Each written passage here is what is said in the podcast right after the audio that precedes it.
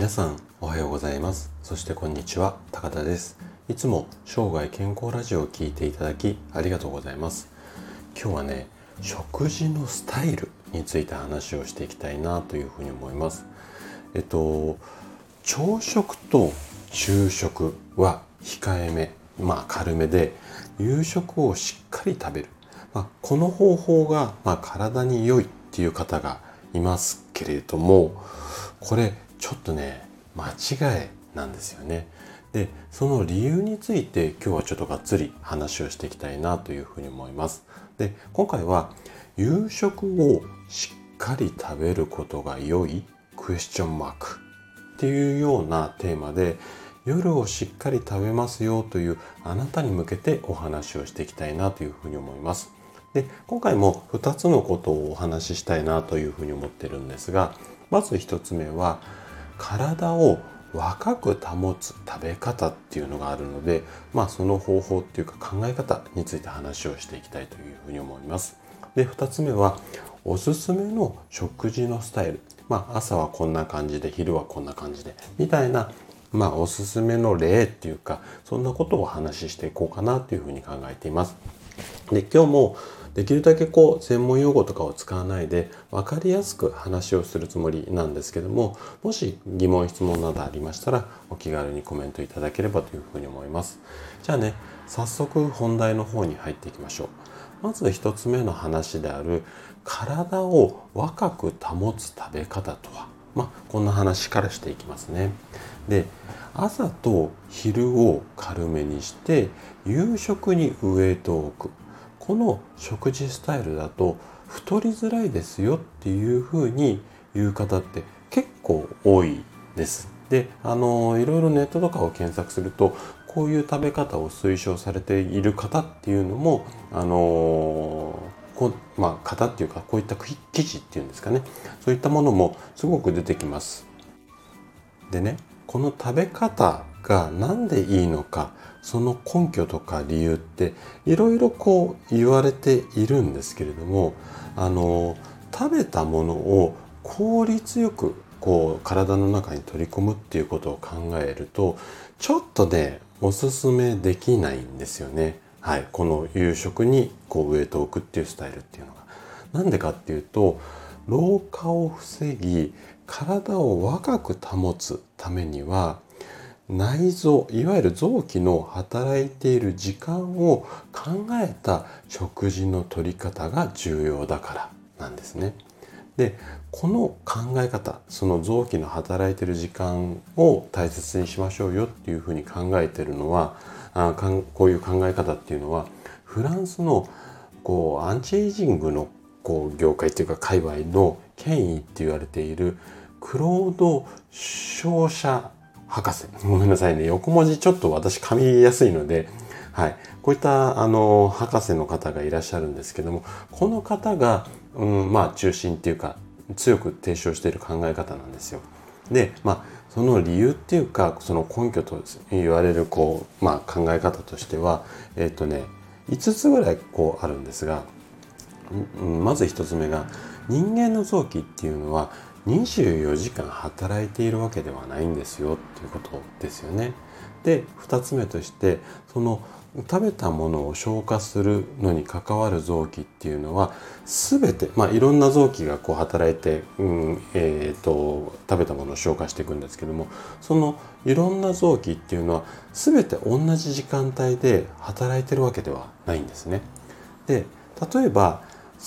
肝臓だったり膵臓だったり腎臓だったりあとは胃腸なんかもこの代謝のリズムっていうのがそれぞれ違ってくるんですよ。でこれらを無視して食べることっていうのは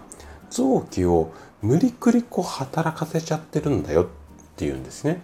でこの無理くり働かしちゃうことをやっているとホルモンバランスとかが崩れやすくなって老化なんかを促進しますよこれが博士の考え方で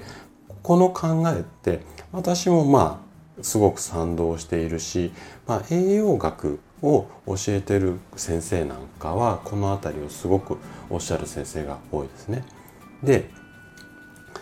まああのー、じゃあこの、うんと、臓器を考慮した食事をすることによって内臓の負担を軽減できますよと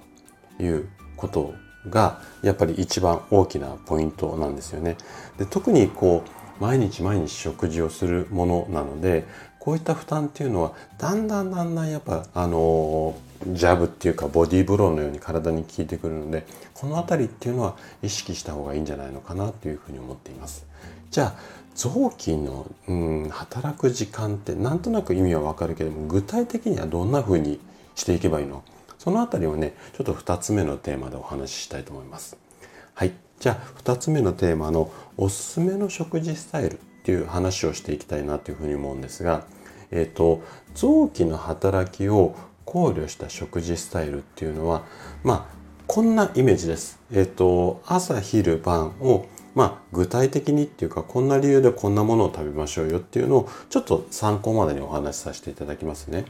えっ、とまず朝食です。朝は臓器の働きが活発になってまああのー、まあ体の中の代謝だとかタンパク質を合成する機能っていうのが高まる時間帯なんですよね。なのでエネルギーの元となる脂肪だとかタンパク質を意識した食事がいいんですよ。で具体的にはまあ卵であったりとかお魚鶏肉この辺りはタンパク源ですよね。この辺りを積極的に、まあ、取っていただきたいっていうのと、あとは炭水化物ですね。これはエネルギーの元となりますので、この辺りっていうのを、まあ、意識した、えー、内容の食事をした方がいいんじゃないのかなというふうに思います。じゃあ今度昼食です。で、お昼も肝臓の代謝が高まる時間帯ではあるんですよね。なのでまたここもタンパク質を意識して摂取をしていただきたいんですがタンパク質ってちょっと難しい言葉なんですけどもグルカゴンっていうホルモンの生成に関わる成分なんですね。でこのグルカゴンっていうのは体に蓄えられた脂肪の分解を促進する作用なんかがあって合わせてうーんとビタミン類とか酵素の豊富な野菜なんかも多めにとってもらえるとお昼はいいかなというふうに思います。で朝同様エネルギーの代謝のための炭水化物も取っていただきたいんですがお昼に摂る炭水化物に関してはこの後だんだんだんだん活動が夜に向けてゆっくりになってきますので少しこう少なめっていうか少量を意識してください。はい。じゃあ最後夕食ですね。で夕食に関しては肝臓の代謝が下がっている時間帯なので動物性の脂肪っていうのはちょっと控えていただければと思います。で動物性の脂肪っていうと何っていうとやっぱりこってりしたお肉なんかが代表的なものなんですけどもこの辺りはちょっとこう控えめにしていただいてで同じこう脂肪でも例えばエキストラバージンオイルみたいなものだとかあとは油が乗ったお魚この辺りは OK と思って考えてもらって OK です。はい。で、あと、膵臓もちょっと働きがこう鈍くなってくるので、砂糖だったりとか、あと炭水化物。この辺りは夕食はちょっと控えめにしていただければなというふうに思います。はい。ということで、今回は食事のスタイルについてお話をさせていただきました。最後まで聞いていただいたあなたがですね、食事のバランス、そして内容なんかを意識することで、確実に健康に近づくことができます。人生100年時代この長寿の時代をですね楽しく過ごすためには健康はとっても大切になります。是非3食のバランスを意識して生涯健康を目指していただけたら嬉しいです。それでは今日も素敵な一日をお過ごしください。最後まで聞いていただきありがとうございました。